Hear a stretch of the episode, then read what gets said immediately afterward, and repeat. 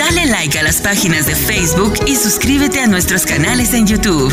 Iglesia Café, Café con Dios y dos son mejor que uno. Ayúdanos a compartir el mensaje de Jesucristo en las redes sociales. Así que voy a comenzar. Buenos días. Bendiciones. ¿Cómo están todos ustedes? Como dijo la pastora, se ven hermosos, se ven hermosas. Saludo a todas las visitas que están con nosotros. Saludos a todos. Saludos a las personas que nos están viendo en Facebook y nos están viendo en YouTube, en, la, en el canal de la Iglesia Café y en la página de Facebook Mingo y María y la Iglesia Café y en las demás páginas. En esta hermosa eh, mañana, sé que el tiempo ha avanzado un poco, quiero terminar el mensaje que comencé la semana pasada, la cual hablábamos acerca de los padres que cambian el destino de sus hijos y hablamos acerca de los hijos Benoni. Eh, la historia era así, eh, Raquel quedó embarazada y de momento salieron para un lugar y antes de llegar al lugar, eh, a ella se le antojó dar a luz. ¿Usted me entiende? Y cuando ella dio a luz, sucede que en el parto ella muere. Pero antes de morir, ella le puso a su hijo el nombre Benoni, que significa hijo de mi tristeza, amargura. Si usted quiere leer toda la historia, usted lo puede leer en el libro de Génesis, capítulo 37, perdón, no el, 37, el 35 en adelante y puede estudiar esa eh, historia que es, que es hermosa. Pero cuando el padre, esposo de Raquel, se dio cuenta del nombre que su esposa amada le dio, dijo, espérate, él no va a ser el hijo de mi vergüenza, él va a ser mi Benjamín. Y Benjamín significa mi mano fuerte, mi mano derecha.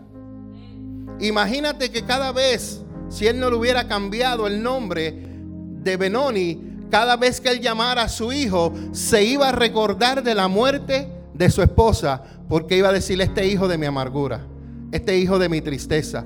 Pero él dijo, yo no lo voy a llamar así. Este es hijo de bendición, este es hijo, este es el que va a estar a mi mano derecha, este es el que me va a ayudar a mí. Y los que estuvieron con nosotros el viernes en la noche, el evangelista que predicó, predicó de lo mismo que yo hablé de José. Y habló de su hermano Benjamín. Y dijo algo que yo lo comenté la semana pasada, que Benjamín era un hombre que era, su tribu era especialistas en ondas y piedras, en ondas y flechas. Muy bueno eso, a mí me gustó lo que él dijo. Te voy a explicar por qué. Porque Saúl vino de la tribu de Benjamín. Y Saúl llegó un momento en que tuvo que enfrentar a un Goliat. David, no siendo de la tribu de Benjamín, ¿qué fue lo que agarró? Y fue al río.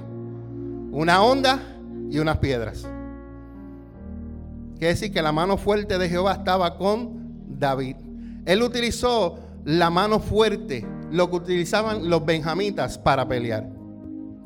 Y en el día de hoy, quiero continuar la prédica porque hablamos de los hijos Benoni la semana pasada, pero hoy vamos a hablar de los hijos Benjamín.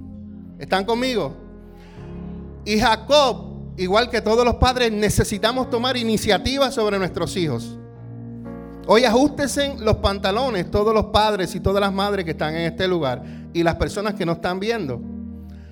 La iniciativa que tomó Jacob fue que él revocó el nombre que Raquel le, le colocó a su hijo el cual fue Benoni, que significa hijo de mi tristeza, hijo de dolor, hijo de aflicción, hijo de pena.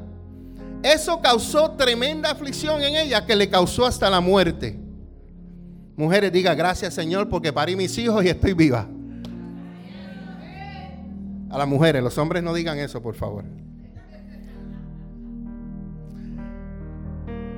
Jacob cambió el nombre al niño de Benoni a Benjamín, que significa hijo de mi mano derecha, hijo de mi diestra, el que está sentado a mi diestra, el símbolo de mi fuerza, el símbolo de virtud para bendición y apoyo en mi vejez. También era uno de los hijos favoritos de Jacob junto a José. Fue un hijo muy querido, hijo predilecto, apreciado, hijo de vejez de sus días y también heredero de Jacob. Todo esto indicaba que Jacob se sentía feliz de tener un hijo Benjamín como su hijo, aun cuando había muerto su esposa Raquel. Muchos de nosotros tenemos hijos y siempre hay un Benjamín dentro de los hijos de nosotros, el cual uno tiende a acercarse un poquito más y a dar un poquito más. La semana pasada hablé y dije, no tenga favorito dentro de sus hijos.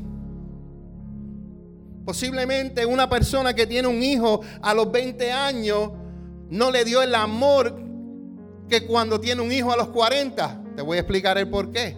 Porque la mentalidad es diferente. Cuando tú tienes 20, tú lo que quieres es pariciar y hacer cuantas cosas. Cuando tienes 40, tienes más madurez. Jacob, recuerda, tuvo el hijo en su vejez.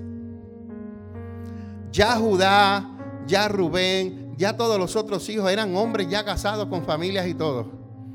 Pero sucedió que en la vejez tuvo a Benjamín.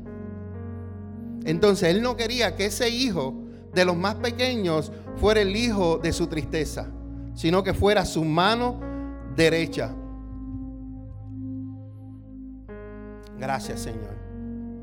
Escucha, Padre, en esta hermosa mañana. Es posible que hoy algunos de nuestros hijos nos hayan ocasionado tristezas. Mi mamá dice que yo fui de los tres hijos o de los cuatro por, por, por, mi hermana Yolinés, pero de los varones yo fui el mejor que me comporté con ella.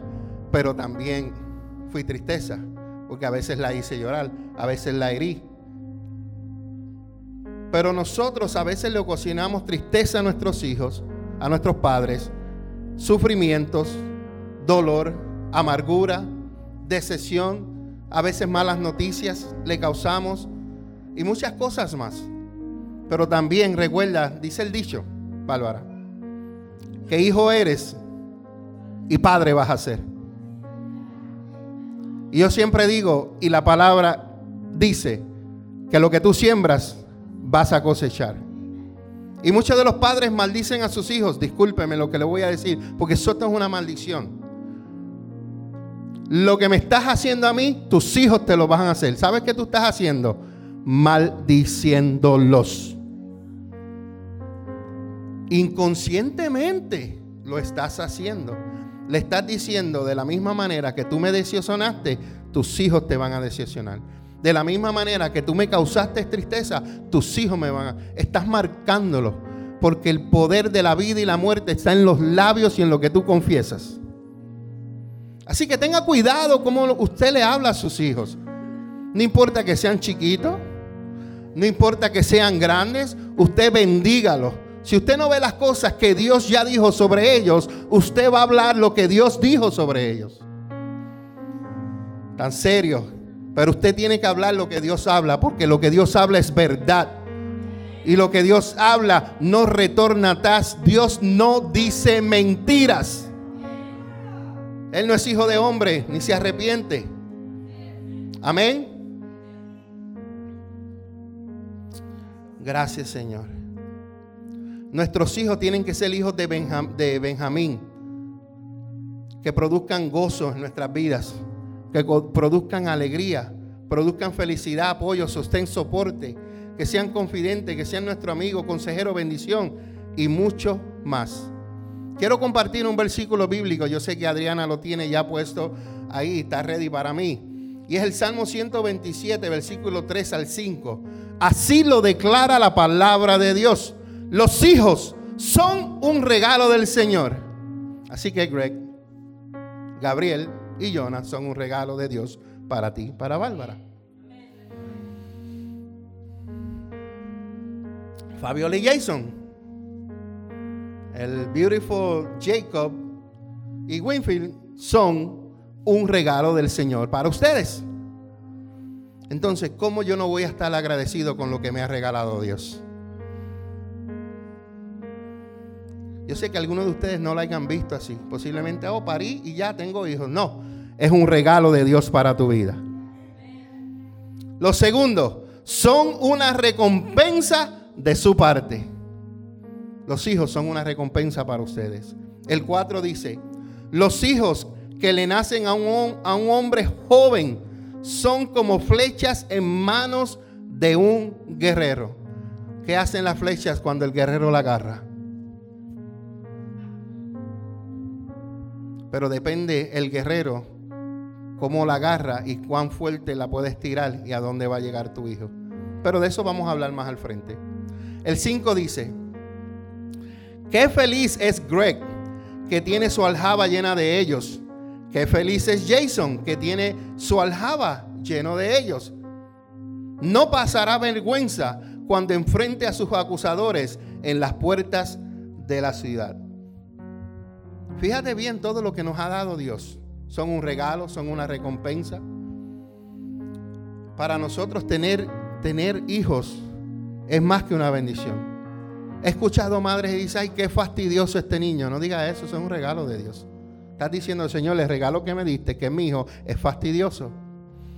Y estoy hablando las palabras que puedo decir aquí. Porque hay palabras que yo no las puedo decir. Pero usted sabe porque yo las he escuchado. Te voy a contar este testimonio que yo le he contado varias veces aquí, lo he dicho, pero aquellos que no lo han escuchado, yo tenía una vecina. Cuando yo me criaba en el río, que nos mudamos a la casa de mi tía, eh, una casa que ella tenía pequeñita, nosotros teníamos una vecina. Al, eh, vivíamos en Lomas Viejo y mi casa estaba aquí, la vecina estaba así, como que las casas son juntas, ¿verdad? Entonces, esta mujer todas las mañanas se levantaba maldiciendo a sus hijos. Todas las mañanas. Como dice Ale Zurdo, de la A Z. Cuánta mala palabra usted pueda decir, fue, fue, eso era todas las mañanas. Transcurriendo 40 años después, o 35 años después, solamente le queda una niña que vive allá y un varón que vive acá en los Estados Unidos, porque si no salía de Puerto Rico, también se lo mataban. Perdió dos. Pero tú sabes lo que es tú estar maldiciendo a tus hijos, maldiciendo, maldiciendo. Estos dos niños se metieron con amistades incorrectas e hicieron cosas incorrectas, inclusive llegaron a tumbar a personas, palabras sabias. Pero uno de ellos con lo mismo que hirió, con lo mismo le devolvieron. Otro terminó enfermedad. ¿Por qué? Porque era maldición tras maldición, tras maldición, tras maldición. ¿Usted no cree? El poder de la vida y la muerte está en lo que nosotros hablamos. Y Jacob, que no sabía esto, él cambió el nombre de su hijo. Y esta iniciativa que este hombre hizo de revocar el nombre de su hijo era también, como dije ahorita, para no recordar el triste recuerdo de la muerte de su madre cada vez que llamase a su hijo por su nombre Benoni. Y para que él no pensara, por tu culpa mi esposa murió.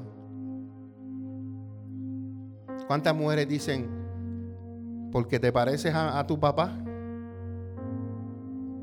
No lo voy a tratar como debo de tratarlo. Yo he visto esas cosas. Como aquel de los tres o de los cuatro que se parece a tu papá lo tratan como el patito feo. Porque les recuerda al hombre que lo traicionó. Les recuerda esa cara es la misma de tu papá. Y como yo lo odio tanto, mi odio te alcanza a ti. Por eso es que, mujeres, hay que perdonar. Si usted vive ahora con hijos, está sola, y su, compañero, su esposo, no la trató como debió, no se las desquite con su hijo, por favor. Por favor. Aprenda a perdonar. Sea una mujer madura. Aprenda a pedir perdón y aprenda a perdonar y a dejar el pasado porque con el pasado no se vive, se vive hoy. Hay dos días que tú no puedes vivir en la vida. El pasado y el futuro. Tú tienes que vivir hoy. Tienes que encargarte de lo que hoy te trae. Ya mañana, como dijo Jesús, mañana el día traerá sus propios problemas, sus propios afanes y no te preocupes por lo de mañana. Yo era una persona que me preocupaba tanto por el mañana. Pero le doy gracias a mi amado Jesucristo que me cambió. Hoy yo vivo el día a día. Sí hago planes para el futuro, pero no tengo preocupaciones como antes las tenía. Y le doy gracias a Dios por eso. Benjamín se convirtió en el hijo y hermano muy amado y especial de Jacob y de José. Junto a sus diez hermanos y descendientes fundaron la tribu que lleva por su nombre Benjamín. Él fue un gran guerrero y líder de dicha tribu, aunque fue la más pequeña de todas. De lo más pequeño es que Dios se, mm, se glorifica. Y la tribu de Benjamín era una tribu súper guerrera. Había guerra, vamos a llamarlos benjamitas. Había esto, vamos a llamarlos benjamitas. ¿Por qué? Porque eran gente de guerra. Y a pesar que era la, la tribu más pequeña, era la tribu que más se convocaba. También de ahí salieron grandes héroes como Saúl, el primer rey de Israel. También estaba Esther, Muchos de ustedes han escuchado la historia de Esther. También vino de la tribu de Benjamín. Uno de los más famosos en el Nuevo Testamento después de Jesús es Pablo. Y también Pablo vino de la tribu de Benjamín. Era descendiente de esa tribu. Y ese hombre tenía una mente tan brillante. Y sus escritos hoy los leemos en las cartas de Pablo a las iglesias. Pablo dijo en Filipenses 3:5, si me acompañas, él dijo estas palabras. Yo fui circuncidado cuando tenía ocho días de vida. Soy un ciudadano de Israel de pura cepa, como los boricua, boricua de pura cepa. Y él era israelita de pura cepa. Y dice, y miembro de la tribu de Benjamín. Un verdadero hebreo como no ha habido otro fue miembro de los fariseos, quienes exigen la obediencia más estricta de la ley, y entre otros.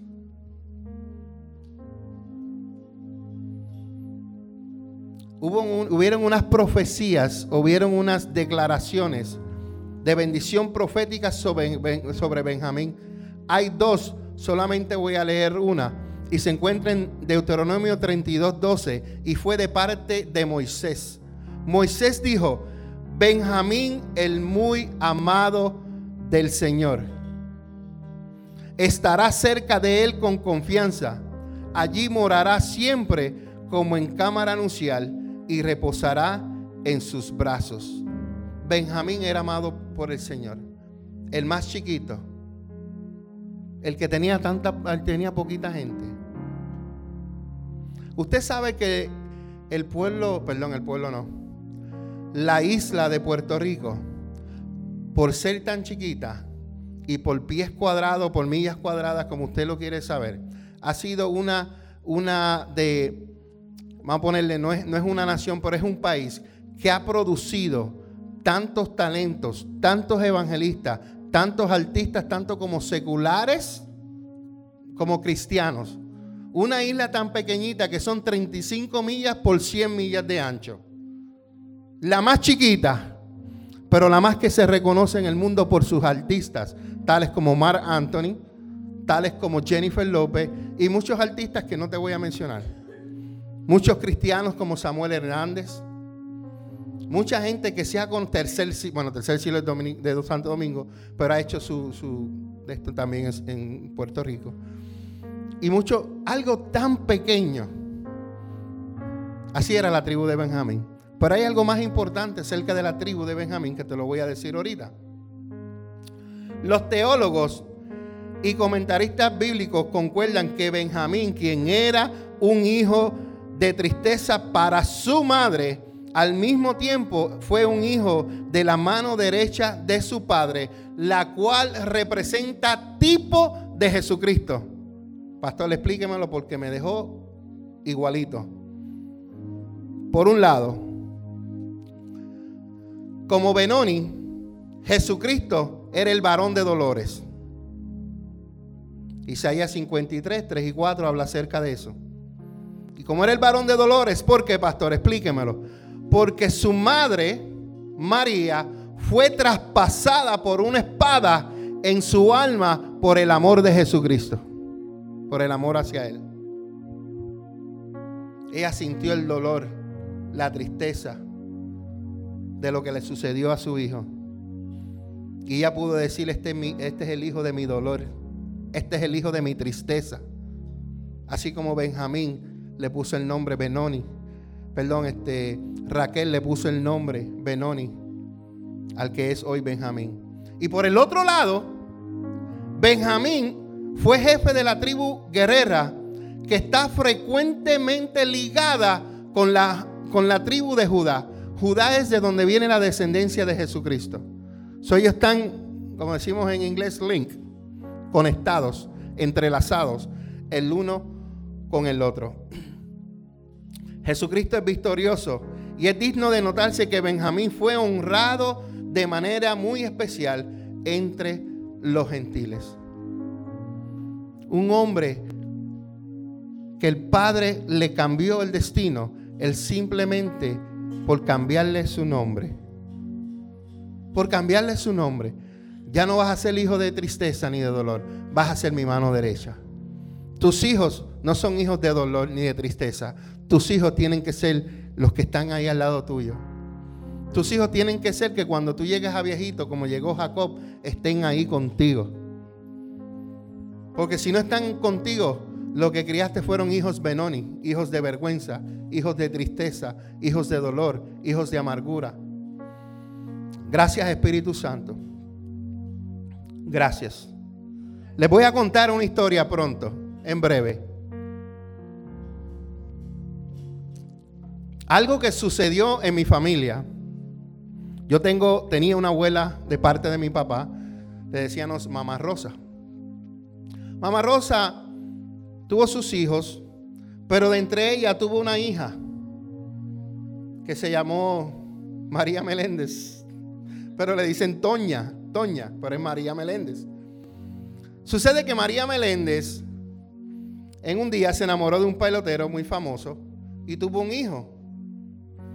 Y hay veces que nosotros, eh, como abuelos, como abuelas, eh, nos metemos muy profundo con la familia de nuestros hijos. No sé si me entendieron.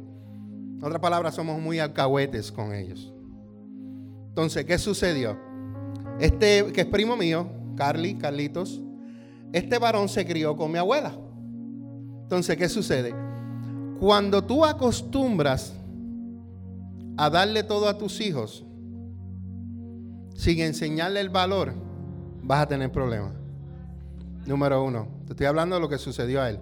Número dos, cuando tú no le pones autoridad, cuando tú le dejas pasar una, le vas a dejar pasar la segunda, le vas a dejar pasar la tercera, la cuarta, la quinta. Tanto, tanto que un día, junto con otra persona, esta persona llegó a asaltar a mi abuela, que trabajaba en la tienda, y ella llevaba su cajita con el dinero para el cuarto de mi abuelo, él contra otra persona a la que le daba de comer, a, la que la vestía. Lo que no hizo mi abuela, mamá Rosa, de ir por la calle a buscar a sus hijos, tú veías a mi pobre viejita buscando a mi primo a las 11, a las 12, a la 1 de la mañana en la calle.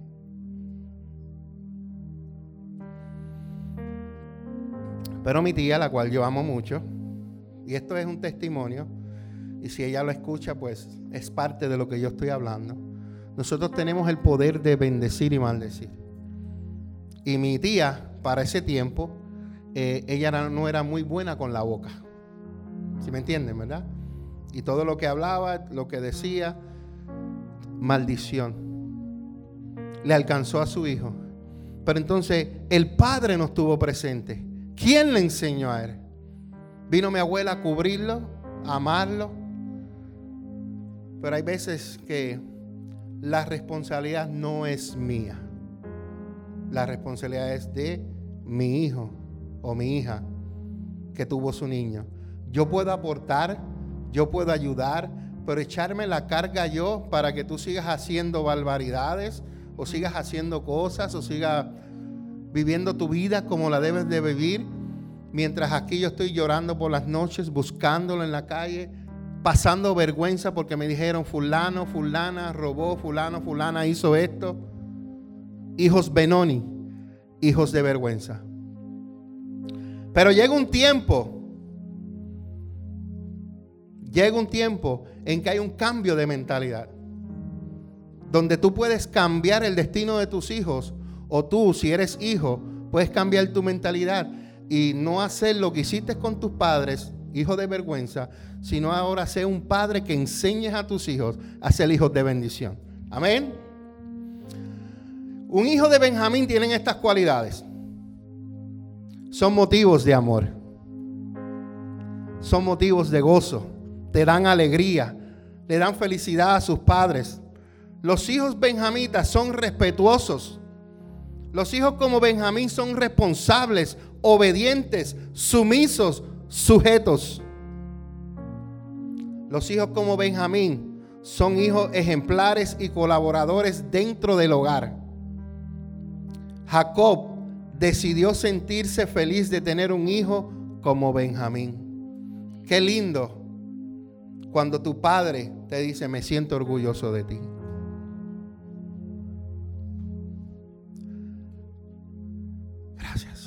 Espíritu Santo. Que el Espíritu Santo me trae unos recuerdos para que yo los hable y los quiero compartir con ustedes. Espíritu Santo me trae a memoria. Hace unos años que yo visité a mi padre. Unos años atrás.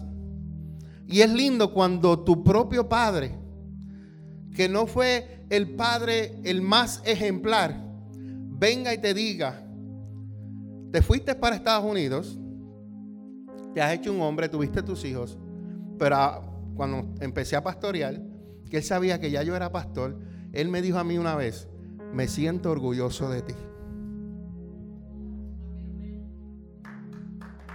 Me siento orgulloso de ti.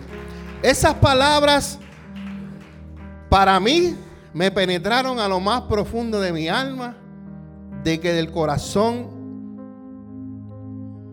de mi padre salieran esas palabras. Posiblemente él no estuvo ahí en los días de mi cumpleaños, en los días en que nacieron mis hijos, en los días que me casé, en los días que murieron como pastor, en todos estos días. Pero viendo lo que ve por ahí por televisión, por Facebook, que yo sé que mi, mi amada madre también, su esposa, eh, le enseña, yo sé que él se siente orgulloso de mí. Usted padre, siéntase orgulloso de sus hijos. Si le traen la notita de la escuela, préstele atención, mírelo. No le haga. En estos días, Daniela, dos días atrás, me trajo las notas de ella. Y yo pensé que era otra cosa, ¿verdad? Pero cuando me dice son las notas de mi escuela, yo dejé lo que estaba haciendo en la computadora y, le presté atención y mirar su reporte. Cuando miro su reporte de A, B, C, y una banderita, como decimos en Puerto Rico, por no decir la letra. Los que son boricuas saben lo que es la bandera, ¿verdad? La F. Te amo, hija. Pero era porque no había entregado un trabajo y pues, pero ya mismo sube la nota. Pero lo más que me impresionó de las, de las notas de ella, a pesar que tenía buenas notas, es que tenía una C en español. Y yo le digo, hija, ¿por qué tú tienes C en español? Se supone que tengas A, porque ella maneja muy bien el español. ¿Te entiendes? Pero pasaron ciertas cosas, estuvo ausente, ha, tenido una. Lo que están más cerca de nosotros saben que han pasado ciertas cosas y pues ha habido unas ausencias. Pero yo sé que yo me siento orgulloso de mi hija. Y no solamente de ella, me siento orgulloso de Gabriela, que también está, ella está estudiando ahora en la Universidad de Buffalo, eh, por eso es que no la, no la ven. Me siento orgulloso de Michael, aunque tengo a Alexis aquí, que se parece a mi hijo también. Eh, orgulloso de Michael, orgulloso de Kelvin, me siento orgulloso de ellos. Y es lindo cuando tú le dices a tus hijos, I'm proud of you. Me siento orgulloso de ti. me siento eh, eh, honrado que, que tiene buenas notas y que cocina bueno también. ¿Verdad, Fabiola? No, Fabiola no está. ¿Verdad, Jason? Que cocina bueno también. Así que usted, usted quiere comer bueno, invite a Daniel a su casa, que yo se aseguro que va a comer, le va a cocinar. Amén. Entonces, seguimos. Hay dos ejemplos bíblicos de los hijos de Benjamín. Número uno, está su hermano José. Y José fue un hombre sufrido, no por su padre, sino por sus hermanos.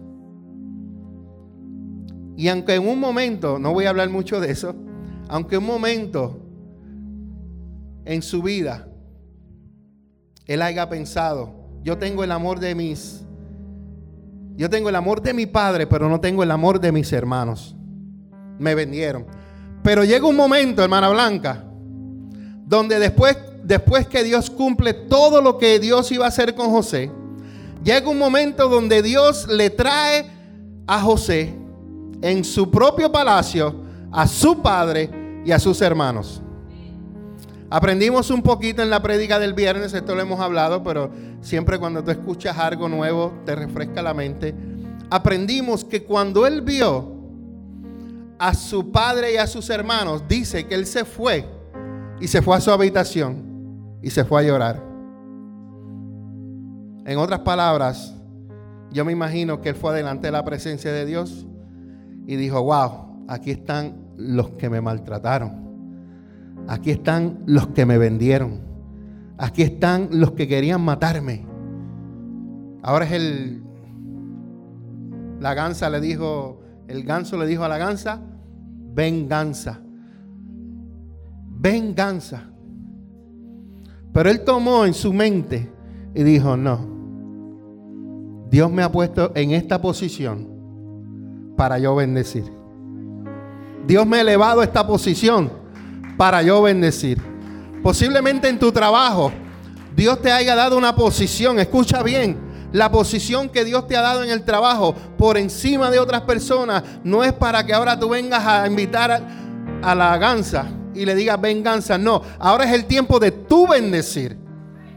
Dios te puso ahí porque tú eres un canal de bendición. Porque hay personas que cuando Dios los eleva, ahora como están más altos, ahora me van a pagar todas las que me hicieron. Porque ahora yo tengo poder, tengo autoridad. Y ahora los voy a poner a trabajar más fuerte. Y ahora voy a hacer esto. Y ahora voy a hacer esto. No. Si Dios te puso en una posición más elevada es para que de arriba tú bendigas. De arriba tú bendigas. Bendice, bendice, bendice. Bendice tu trabajo. Bendice donde Dios te ha puesto. El segundo ejemplo bíblico como Benjamín es Jesús. Y no terminé con José. Es Jesús el Hijo de Dios, el cual fue maltratado, fue herido, fue demolido, entregó su vida por nosotros. Pero en la cruz y en el momento de decir, Señor, envía a todos los ángeles y acaba con la humanidad, que fueron las palabras de Jesús. Padre, perdónalos porque no saben lo que hacen. Dice la escritura que José cuando salió de su cuarto, dice se quitó todo, se desnudó. Se quitó lo que la apariencia que él tenía, porque pues tú sabes, los egipcios se visten de una manera, bueno, en aquel tiempo, se despojó de todo y le dijo, yo soy José, su hermano. En otras palabras, ya yo los perdoné. Jesús dijo, Padre, perdónalos porque no saben lo que hacen.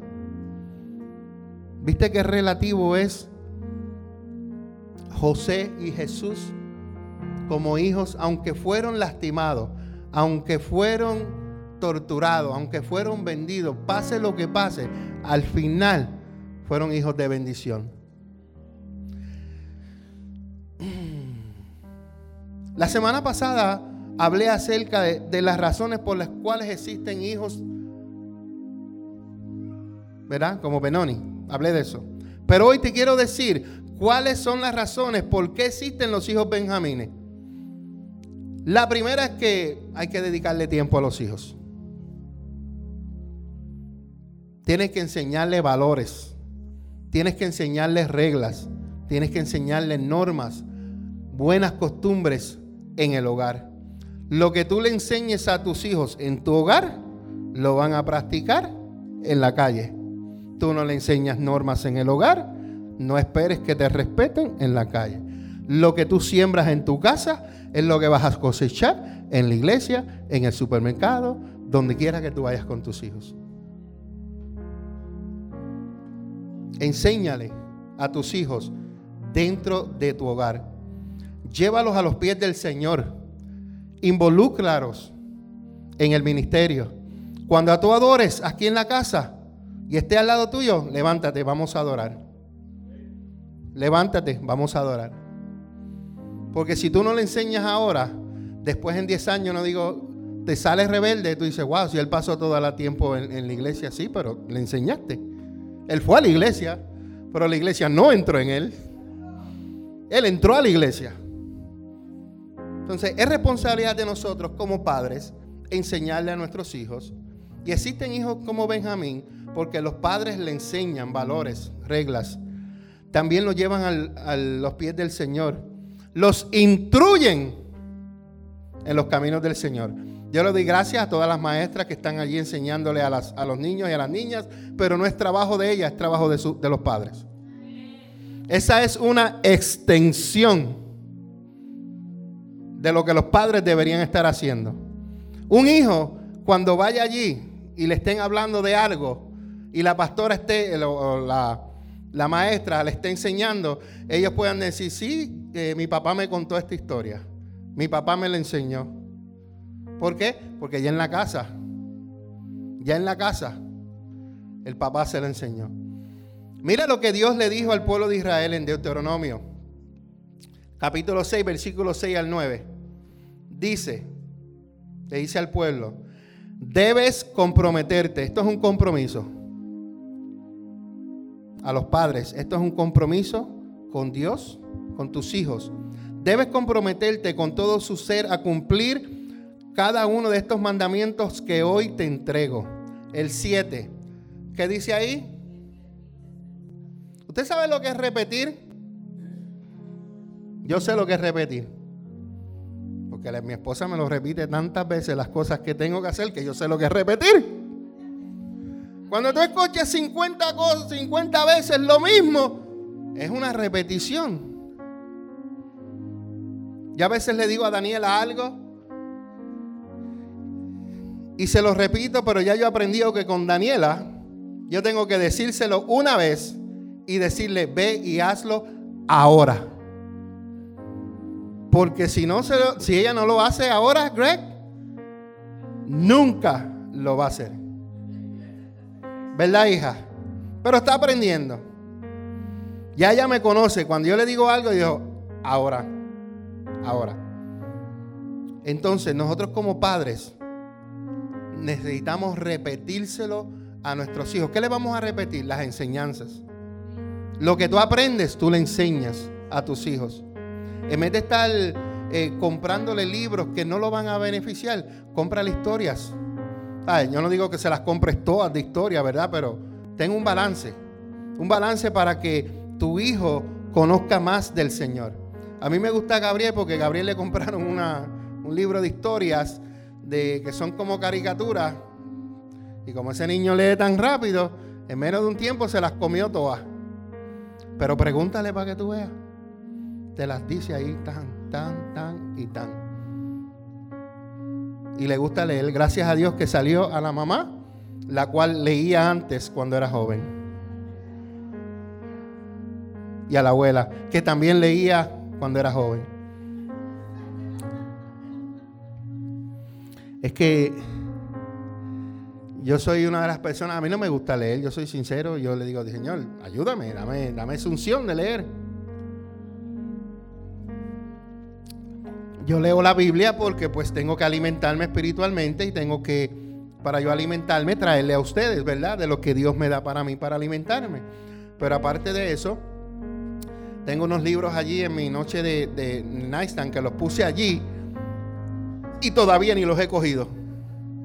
Y entre ellos está un libro que me regaló mi yerno que todavía no lo he leído. Y yo, Señor, qué vergüenza me debe dar. Cuando Greg me pregunté, pastor, ¿leíste el libro? Yo creo que él no se recuerda que me compró un libro, pero yo se lo estoy dejando saber, pero por favor no me preguntes porque me voy a sentir abochornado decirte, wow, Greg, honestamente todavía no lo he leído. So don't ask me that. No me preguntes. Usted ve que usted no es el único. Yo también paso por eso. Pero lo quiero leer porque es de T.D. Jakes. Y yo sé que de ahí voy a aprender. Y es en inglés. Yo sé que de ahí voy a aprender. Pero lo puse en la, en la mesa de noche para todas las noches a ver si puedo leer un capítulo. Y es cortito, no es tan largo. Y, terminarlo y después decirle a Greg, Greg, leí, leí el libro. ¿Quieres leerlo? Entonces, repítele a... Se me apagó ya. Repítele a tus hijos una y otra vez. Habla de ellos en tus conversaciones cuando estés en tu casa. En tu casa tiene que haber conversaciones de Dios. En tu casa tiene que haber conversaciones de la Biblia. A mí me gusta cuando Daniel a veces viene donde mí y me dice, wow, leí esta historia y me impactó. Y yo me siento a escucharla. Hay veces que yo leo algo, como por ejemplo hace una semana o dos, le dije, estoy leyendo el libro de Ezequiel. Y en el libro de Ezequiel hay unas, hay unas visiones y unas cosas espectaculares en ese libro que yo le comentaba a Daniela y le, y le decía, imagínate un querubín gigante con seis alas, con dos se cubrían su cuerpo, con dos se cubrían su rostro y con dos volaban. Y en todas las alas habían ojos. Te imagínese, eh, eh, picture that. Hermoso, porque brillaba. Había una luz radiante que salía de ellos. Y lo segundo que describe es que había una rueda que giraba así. Pero dentro de la rueda había otra rueda que giraba para el otro lado. Y estas ruedas, donde quiera que los querubines se movían, ellas lo seguían. Y tú te imaginas estas cosas. Y yo comentaba con eso con Daniela. Y yo le dije, Daniela, para que tú lo entiendas mejor, yo prefiero que tú lo leas. Porque te va a impactar. Y esa misma visión también la vio en Apocalipsis Juan. ¿Te quiere leerlo? Ezequiel capítulo 1. Muy hermoso. Pero abra su mente para que Dios le revele. Amén. Entonces, usted le repite a sus hijos una y otra vez. Usted habla de ellos en su, de, de la palabra en sus conversaciones cuando estés en tu casa y cuando vayas por el camino, cuando te acuestes y cuando te levantes. Átalo a tus manos y llévalo sobre la frente como un recordatorio y escríbelo en los marcos de la entrada de tu casa y sobre las puertas de la ciudad. Me regocijo cuando yo voy a la casa de uno de mis hijos y yo veo versículos bíblicos como aquellos que están allí o cosas que son de, de Dios que diga todo lo puedo en Cristo que me fortalece y veo estos versículos plantados. Yo tenía uno que me gustaba, pero mi esposa me lo quita. Y le dije, no hagas eso. Porque la mujer se sienta y a la mujer sentarse le da la, la espalda a la pared. Yo soy hombre y me paro. Y ahí estaba mi cuadro y cada vez que yo iba al baño, yo lo declaraba. Yo lo declaraba. Yo lo declaraba. Así que, put it back. no sé dónde está. ¿Está en mi oficina? ¿No? ¿Sí? Ok. Es que yo no paso mucho tiempo en la oficina últimamente. Y entonces, escríbelo. Compra, cosas positivas. Eh, no le doy promoción a una tienda, pero hay una tienda que empieza con R y termina con dos S. Y ahí todos esos cuadros que están ahí eh, salieron de esa tiendita. Vaya por allí, consíguese un cuadro y póngalo para que usted lea la palabra, márquelos en las puertas, póngalo donde quiera, en el baño. Póngalo hasta en el laundry room si usted tiene cuarto de lavar. Amén. Próximo versículo, tengo tres versículos para compartir. Proverbios 26, 22, 6.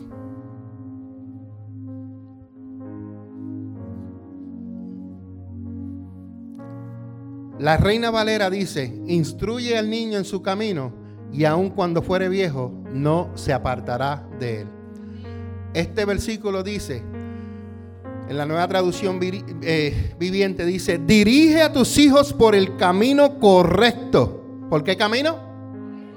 ¿Usted no cree que traer a sus hijos es el camino correcto a la iglesia aquí? Oh, yes.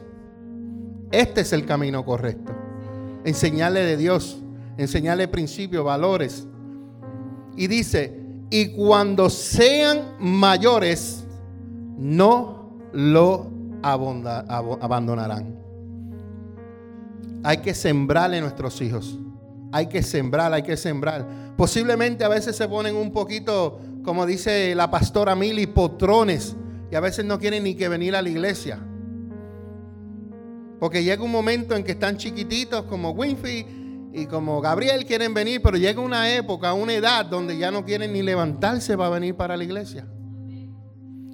Pero usted es la autoridad de su casa. Y como usted es el que trae la provisión a su casa, y usted es el que manda en su casa, en su casa se hace lo que usted diga. ¿Vamos para la iglesia? Todo el mundo para la iglesia. ¿Verdad, Daniela? Todo el mundo para la iglesia. Y ahorita me decía, papi, me tenías al palo hoy. No, porque nosotros vivimos eso. ¿Sabes? Tengo un adolescente y yo sé de lo que te estoy hablando. Yo vivo eso. Y a veces tenemos que ponernos un poquito fuerte. Efesios capítulo 6, versículo 4 nos dice, padres, no hagan enojar a sus hijos con la forma en que los tratan. Más bien, eh, Efesios 6, 4, sí. Padres, no hagan enojar a sus hijos con la forma en que los tratan. Más bien, críenlos con la disciplina, diga disciplina, e instrucción que proviene del Señor. Esa es la disciplina y la instrucción que usted tiene que hacer. Lamentablemente, en la época que estamos viviendo, la disciplina y la instrucción nos las quiere dar el gobierno a nosotros. No, tú los tienes que tratar así. Tú los tienes que tratar así. Si no los tratas así, estas van a ser tus consecuencias. Pero el Señor nos da instrucciones de cómo nosotros debemos disciplinar e instruir a nuestros niños. ¿Ok? No es malo que usted le dé un pan pan de vez en cuando. Malo es cuando te llamen y te diga, yo soy el oficial tal, tengo a su hijo aquí detenido. No, cree, no críe hijos de vergüenza. No críe hijos Benoni. Cría hijos Benjamín para que sean de bendición y sean su mano derecha ahí a su lado. Amén. Y termino, bueno, no termino, eh, tengo que leer este versículo. Según de Timoteo 3:15 nos dice, hablando Pablo a Timoteo, desde la niñez se te han enseñado las sagradas escrituras. ¿Desde cuándo? Desde la niñez. Y las escrituras se las enseñaron, las cuales le han dado sabiduría para recibir la salvación que viene por confiar en Jesucristo. Enséñale a sus hijos las escrituras para que les dé sabiduría. Próxima razón por cual existen los hijos de Benjamín. Hmm. Wow. Porque nosotros como padres velamos por la vida espiritual de nuestros hijos. Usted tiene que estar pendiente. Escuche bien. Usted tiene que estar pendiente. Si su hijo tiene celular, usted tiene que tener la clave del celular. Usted tiene que ver lo que sus hijos ven y miran. El infierno se puede desatar dentro de su celular. En la misma casa tuya, posiblemente hasta sentado al frente tuyo, el diablo está siendo escante con tus hijos y tú ni te das cuenta. Nosotros como padres tenemos que velar por la vida espiritual de ellos. ¿Ponen una movie? No, esa movie no la vemos aquí. Esos demonios no se ven aquí. Eso no se ve aquí. Usted tiene que velar por la vida espiritual de sus hijos. Usted tiene que dedicarlos a Dios y consagrarlos a Dios, así de la manera que lo hizo Ana con Samuel. Usted tiene que animarlos y confrontarlos con la palabra de Dios. No le digas porque yo dije, no, porque la Biblia me enseña que debemos comportarnos de esta manera. La Biblia me enseña que yo debo actuar de esta manera. No diga, ah, porque quiero que lo haga. No, no, no, no. Enséñele por la palabra. Confróntelo con la palabra. Si su hijo es de esos que dice mentirita, dígale, ¿sabes lo que dice la palabra? Mira, ven aquí, que ven aquí, léelo tú mismo, léelo tú mismo. ¿Qué dice ahí? ¿Qué dice ahí? Que los mentirosos no entran al reino de los cielos. Ok, si tú sigues mintiendo, no vas a entrar al reino de los cielos. Confróntelos con la palabra. Lo próximo, cuando hay amor y disciplina equilibrada y bien manejada en el hogar, usted va a tener hijos de Benjamín. Usted no puede estar disciplinando solamente a sus hijos y nunca darle amor. Ah, ah. Usted tiene que tener un balance. Usted tiene que darle amor, pero también tiene que disciplinarlo. Usted no puede darle solamente amor y no disciplinarlo. O usted no puede solamente darle disciplina y nunca amarlos. Tiene que haber una balanza entre eso. Como padres debemos estar pendientes, cuidarlo y satisfacer sus necesidades. Esto incluye alimentación, salud, educación, vestido, techa, pero no incluye el celular. El celular es una cosa aparte. Pero usted está como padre, proveer y ayudar en la casa para sus hijos. No dándoles todo lo que le pidan para enseñarlos a vivir en escasez y en abundancia. El error que muchos padres cometen. Le voy a dar todo a mi hijo porque a mí no me dieron nada. Enséñale valores que lo van a guiar durante toda su vida, porque lo material se le va a desaparecer. Y después va a aparecer como la película de Toy Story, que ya el niño creció, se fue por la universidad y los juguetes se los llevaron por otro lado. Enséñele valores, enséñele principios que lo van a ayudar durante toda su vida. Hay una película que estoy loco por verla, eh, cuando la pastora pues tenga tiempo porque quiero verla con ellos. Y es de una película francesa en Netflix. Y trata de la vida de tres niños que son adultos. ¿Me entendieron? Donde el papá, como es billonario, ellos tienen todo. Pero un día, Greg, le dan la noticia de que el papá está en bancarrota, le desconectan el celular, le desconectan las tarjetas de crédito, le desconectan todo. En otras palabras, se quedaron sin. Y es, chulo porque en el preview tú lo ves todo gritando, What happened to my signal? My wifi. Es cómica. ¿Por qué? Porque el papá les quiere enseñar una lección del valor del dinero, del valor de la vida y de cómo uno tiene que trabajar para obtener lo que uno tiene. Y es importante que nosotros como padres le enseñemos eso a nuestros hijos, que aprendamos a vivir en escasez y en abundancia. Yo sé vivir en escasez. Yo sé comer espagueti conmigo. Yo sé comer tulip, jamonilla o salchicha de lata. O cómo comer con beef, que era lo más barato que antes había. Ahora una lata te vale 4 dólares. Pero antes era lo más barato. Yo sé lo que es vivir en escasez. Yo sé lo que es comer arroz blanco con, plátano frito. Yo sé lo que es comer arroz blanco. Le digo, ustedes saben lo que yo estoy hablando. Por eso que cuando yo me como un salmón bien preparado por mi esposa, yo digo, wow, gracias Señor. Porque hubieron momentos que ni salchicha había. Así que apréndale, enséñale eso. Me enoja me enoja a mí a ver cómo a veces los padres hacen cuatro, cinco comidas para cada, para la familia. O porque yo quiero comer salmón, pues mi, esposa me hace salmón. O como Daniela quiere comer pollo, pues le van a hacer pollo. O pero como este quiere comer esto, no, no, no. Aquí, si se cocinó esto, esto se va a comer. Porque estamos malcriando a nuestros hijos. no los estamos educando bien.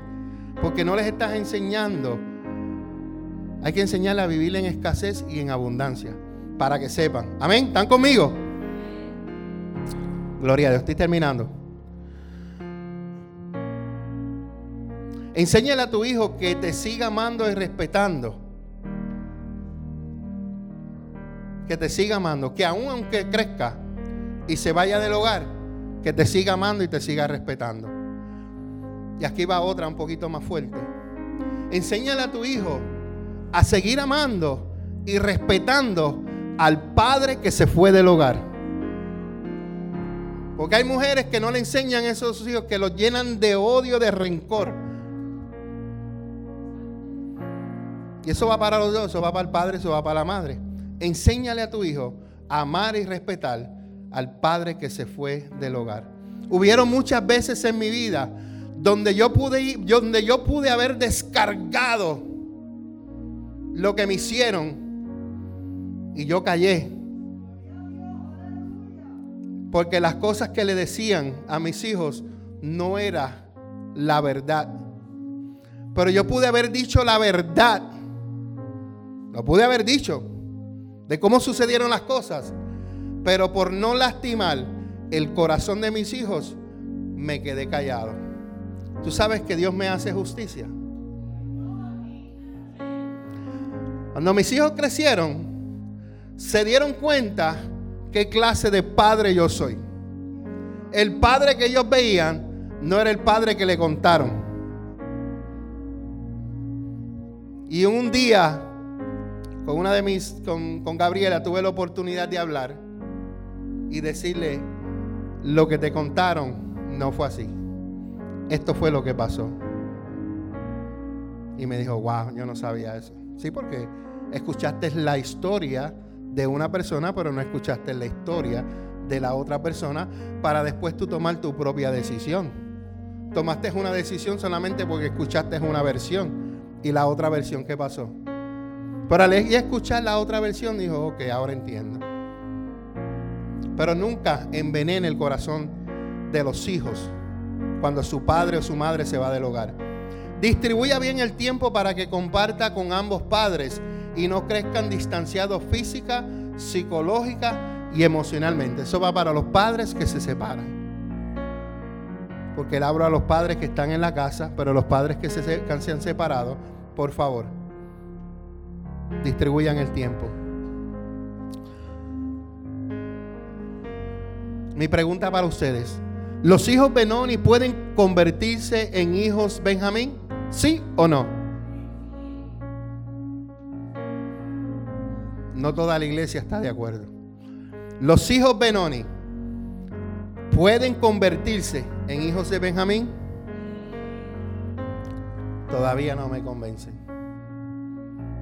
Los hijos Benoni pueden convertirse en hijos de Benjamín. Ahora me convencieron. Claro que se pueden convertir. El ejemplo que te puedo dar es el mismo padre de Benjamín, Jacob. Jacob era un hijo Benoni. Jacob era un mentiroso, igual que su abuelo Abraham. ¿Ustedes se recuerdan que Abraham era mentiroso? Que no lo saben que Abraham era mentiroso. No le mintió allá cuando fue a Egipto y le dijo, eh, eh, Sara, no digas que eres mi mujer, di que eres mi hermana. Y por causa de eso Dios mandó una plaga casi por sobre Egipto que... ¿De quién lo aprendería? Si tu, si tu hijo es mentiroso, porque lo aprendió de ti. Jacob era engañador. Jacob era un tramposo. Jacob era un maquinador. Y Jacob fue suplantado. Todas estas historias están en Génesis 25 en adelante.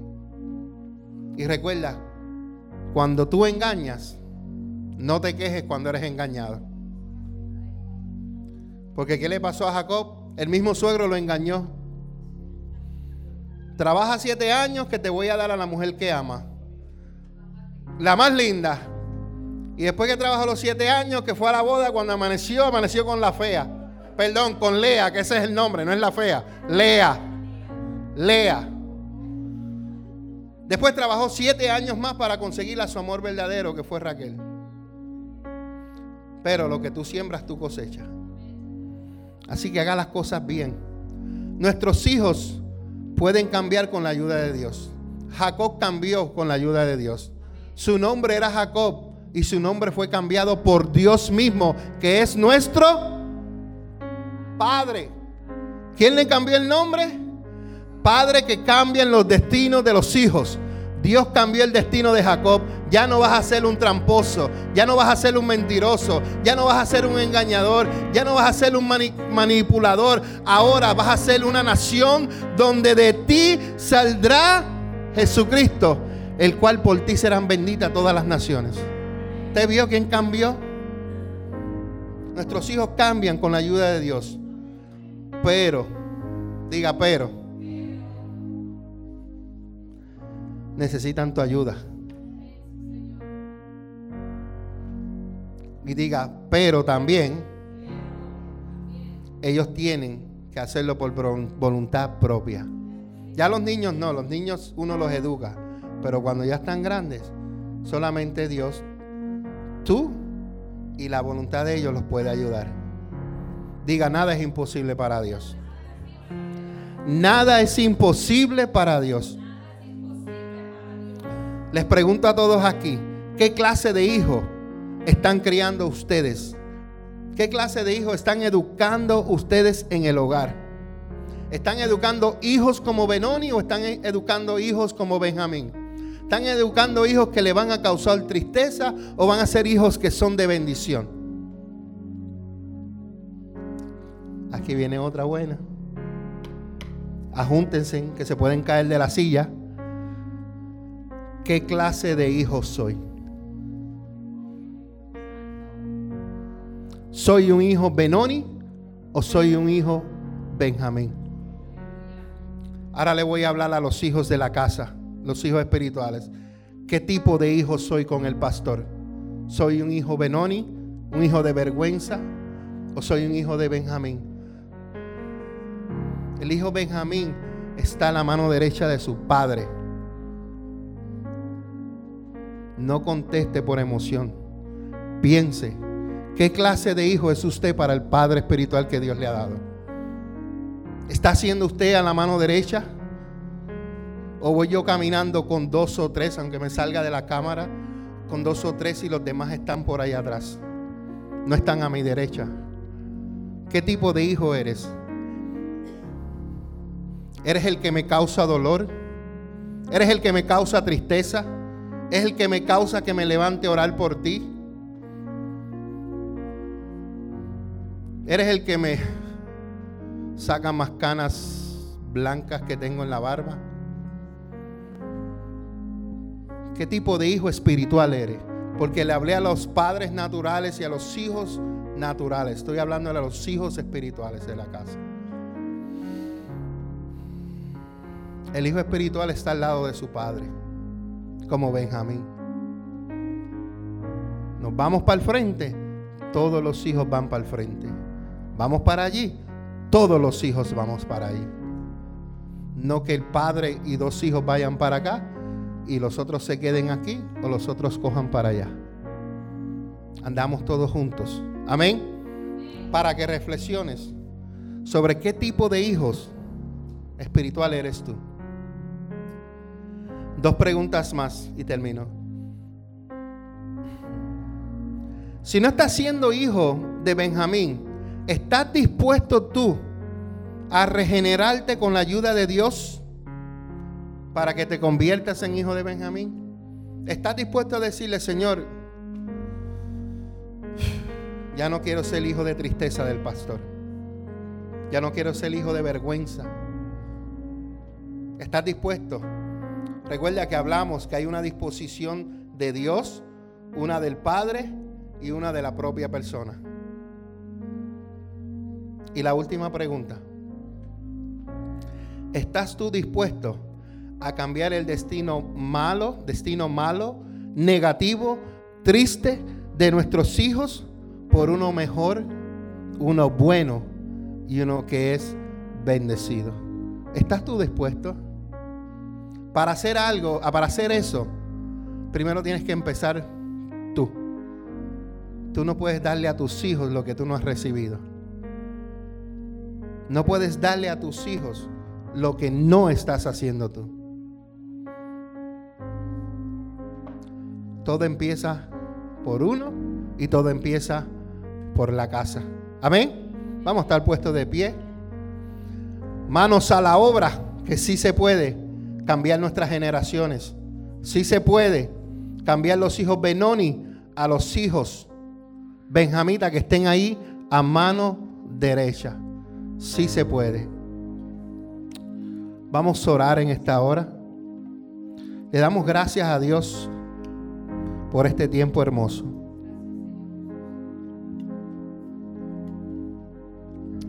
Gracias Señor por permitirme compartir esta hermosa enseñanza, esta palabra, que primero tú hablas a mi corazón y después yo la puedo compartir, Señor amado, con cada uno de mis hermanos. Espíritu Santo, gracias por tener el control, por mantenerme donde tengo que estar.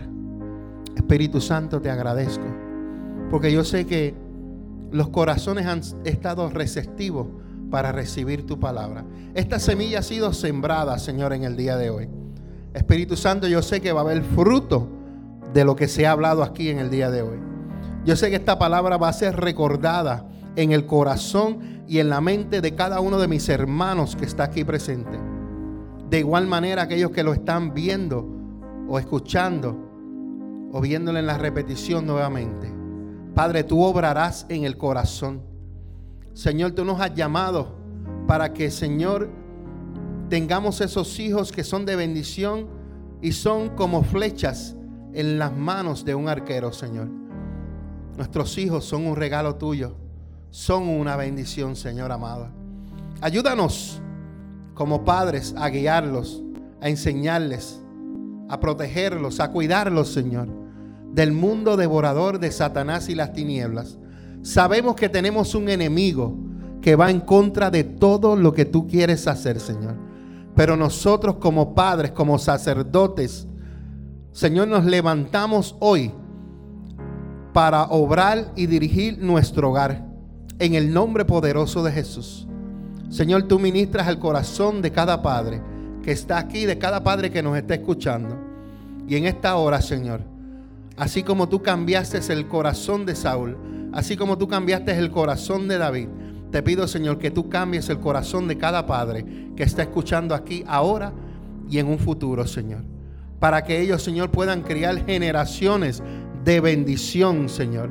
Generaciones que sean de bendición sobre la faz de esta tierra. Generaciones que cambien, Señor, una nación. Que cambien al mundo, Señor eterno. Padre, en el nombre poderoso de Jesús. Te damos gracias, Señor. Gracias por el tiempo que nos permite estar aquí en la tierra, porque estamos de pasada, Señor. Y venimos a cumplir tus propósitos, no nuestros placeres, Señor. Venimos a hacer tu voluntad y no la nuestra, Señor. Gracias, Padre, porque para esta hora, Señor, tú nos has elegido. Sabemos que son tiempos difíciles, pero sabemos que tú estás con nosotros como poderoso gigante. Tú estás con nosotros y nos has dado la victoria, sin importar qué se levanta, quién se levanta, cómo se levanta, Señor. Sabemos que ya tú nos has dado la victoria por medio de Jesús en la cruz del Calvario. Padre, bendigo a cada hermano en esta hora, Señor. Y que esta palabra, Señor, podamos ver fruto en un tiempo no muy lejano, Señor. Bendigo a cada hermano en esta hora y a cada persona que nos está viendo a través de las redes sociales. En esta hora oramos, Señor, en el nombre de tu Hijo amado Jesús. Y te damos toda gloria y toda honra a ti por siempre y por siempre. Amén. Un fuerte aplauso al Señor. Dale like a las páginas de Facebook y suscríbete a nuestros canales en YouTube. Iglesia Café, Café con Dios y dos son mejor que uno. Ayúdanos a compartir el mensaje de Jesucristo en las redes sociales.